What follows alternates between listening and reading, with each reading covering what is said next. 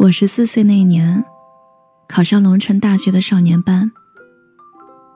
本科毕业后留校直博，之后便一直待在实验室里研究人工智能的课题。周围的人大概都觉得我是一个古怪的天才，成天埋头做着自己的事儿，不跟人交际，总是孤零零一个人。其实我也渴望与人沟通。只是生性过于羞怯，又比周围的人年纪小上很多。每每话到嘴边，总是硬生生咽了下去。有一天，我在学校的仓库里找到一块完全不符合工学设计的芯片，看了半天没有看明白这个构造到底是怎么回事儿，干脆死马当做活马医，在实验室里鼓捣了老半天，做出了一个小小的机器人。小机器人似乎只有行动功能，每天便在实验室里踱步。我没事的时候就看着它从桌上的西头走到东头，吧嗒一声撞上墙，又折返回来，从东头走到西头。嗯，也算是给枯燥的科研生活增添了一丝趣味。过了一段时间，我发现实验室总是丢东西。今天丢一块电路板，明天少两颗螺丝钉。我记忆力很好的，不可能把东西放错地方。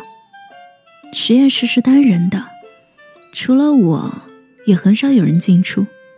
那这些零件到底哪儿去了呢？莫非是打扫卫生的阿姨收走了？余光却瞥到小机器人走路的时候，不会撞上墙了。我以为是程序出了问题，便没有在意。再加上课题上有个问题需要解决，就把零件的事儿彻彻底底抛在了脑后。又过了几天，我正在实验室做研究，却发现本来应该按部就班踱步的小机器人走到了我的面前。我吓了一跳，想伸手抓住这个小不点儿，看看程序到底出了什么问题。没想到，小机器人却发出了瓮声瓮气的声音，我差点摔了一个跟头。这机器人根本没有内置语音功能与组件，怎么会说话？难道是成精了？我刚想仔细打量一下这个机器精，小机器人却又发出了一连串声音来。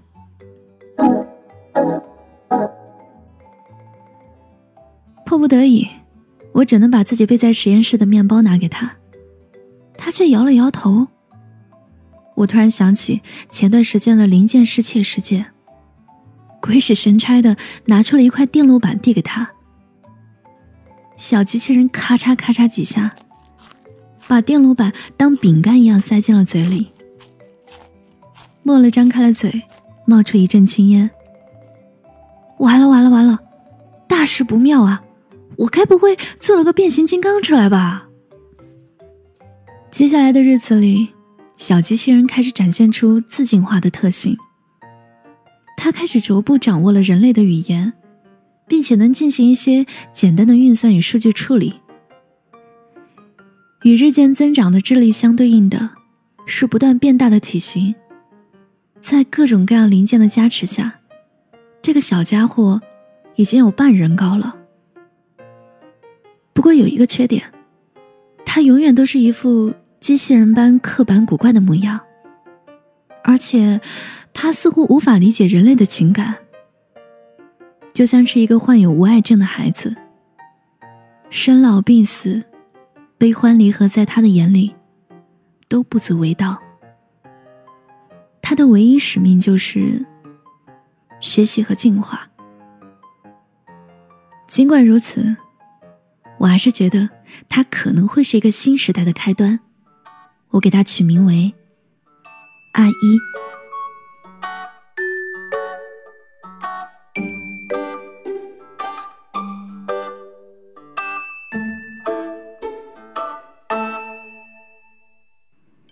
有一天，我的一个同事来实验室参观，没想到撞到了正在我旁边绕圈的阿一。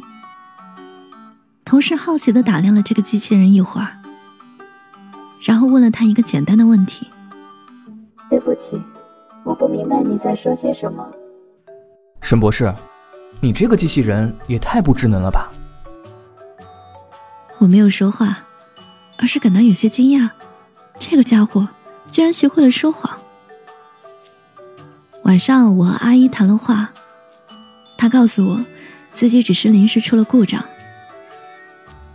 我感到有些失望，但也释然了。本来就是机器的躯壳，怎么能指望它有人类的情感呢？我以为我会在实验室待一辈子，直到破解出人工智能的真正奥秘。没想到，上帝和我开了个玩笑。在一个冬天，突然点燃了我生命的引线。那天早上，电源短路引发的火星引燃了易燃材料，实验室发生了爆炸。我眼前一黑，便什么都不知道了。醒来的时候，已经躺在了医院中。医生给我的诊断是脊髓损伤，高位截瘫。下半辈子只能活在轮椅上。刚从医院出来那几天，我还没有什么感觉，尽管只有脖子以上的身体能动，但我并没有丧失思考与交流的能力。能在这场爆炸中活下来，已经是万幸了。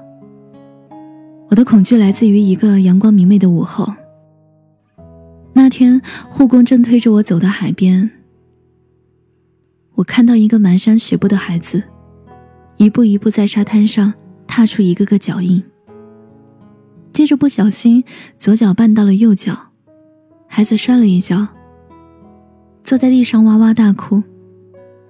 但很快，在父母的鼓励下，他又爬了起来，开始新的征程。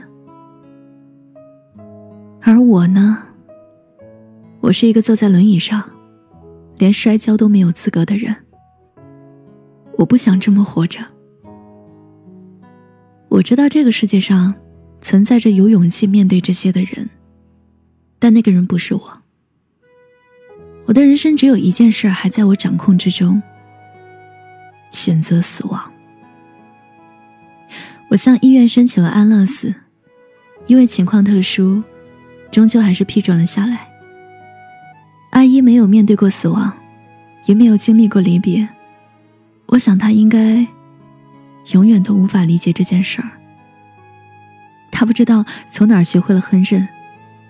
机器人的特性使他做的每一道菜都恰到好处。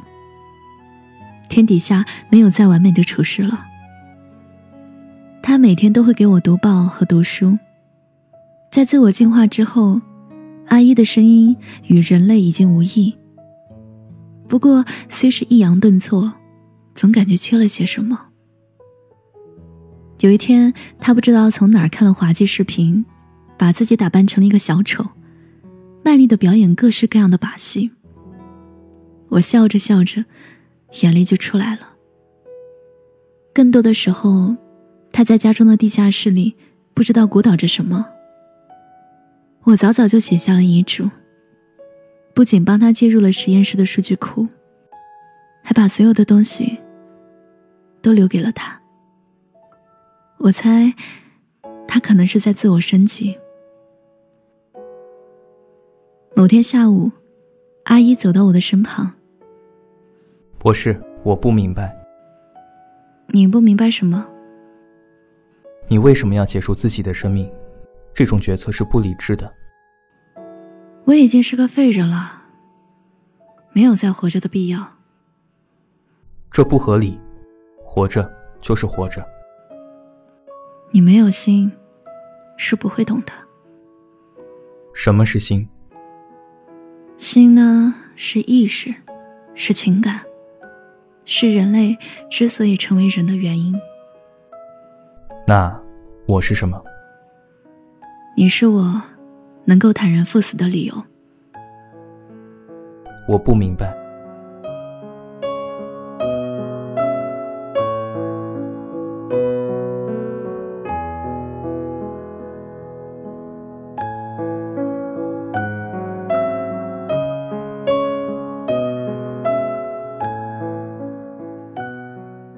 我生命的最后一刻，是在家里。没有多少人知道这件事儿，在场的只有医生和几个嫡系亲属。阿姨远远地站在角落，一动也不动。我感觉有液体被注入了脖颈，意识开始逐渐涣散，灵魂似乎在一点点的从这副躯壳中抽离。不知道是不是错觉，我隐约看到角落里，阿姨的眼中终于出现了一丝悲伤的情绪，可我却再也张不开口了。拥抱我的，只剩下无尽的黑暗。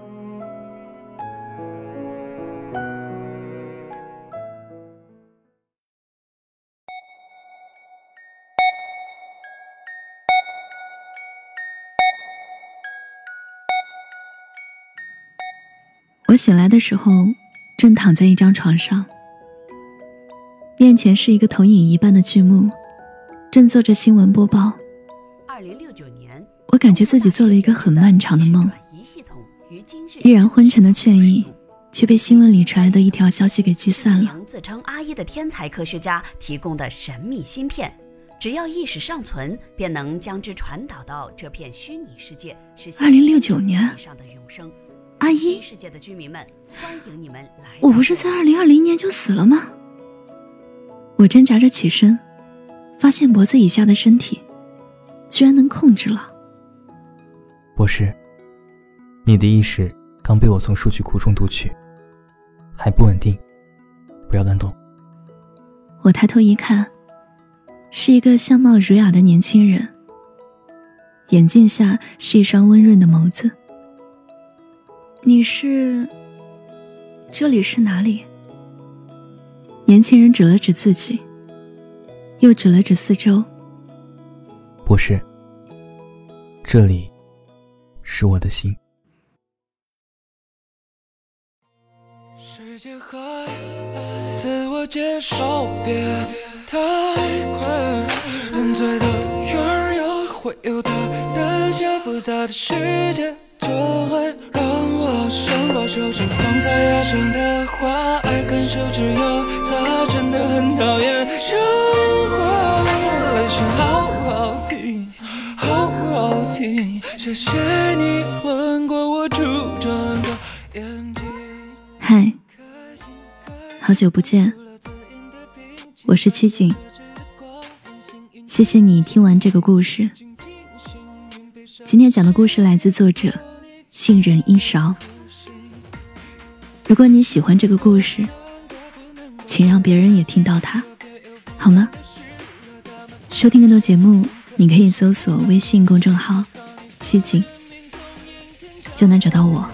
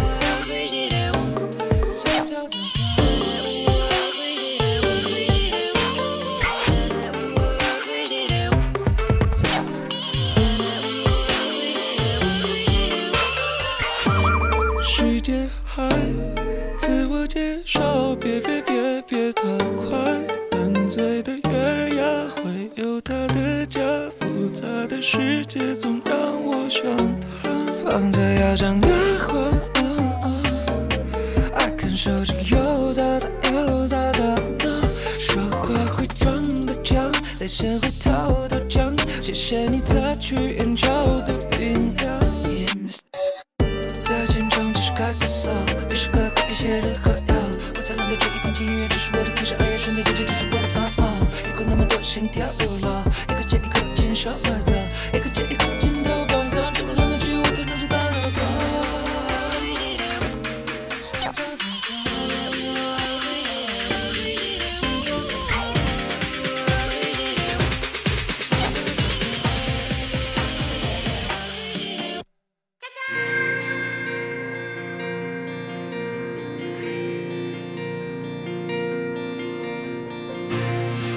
陷害自我介绍别太快，笨嘴的歌儿也会有大的加复杂的世界总和。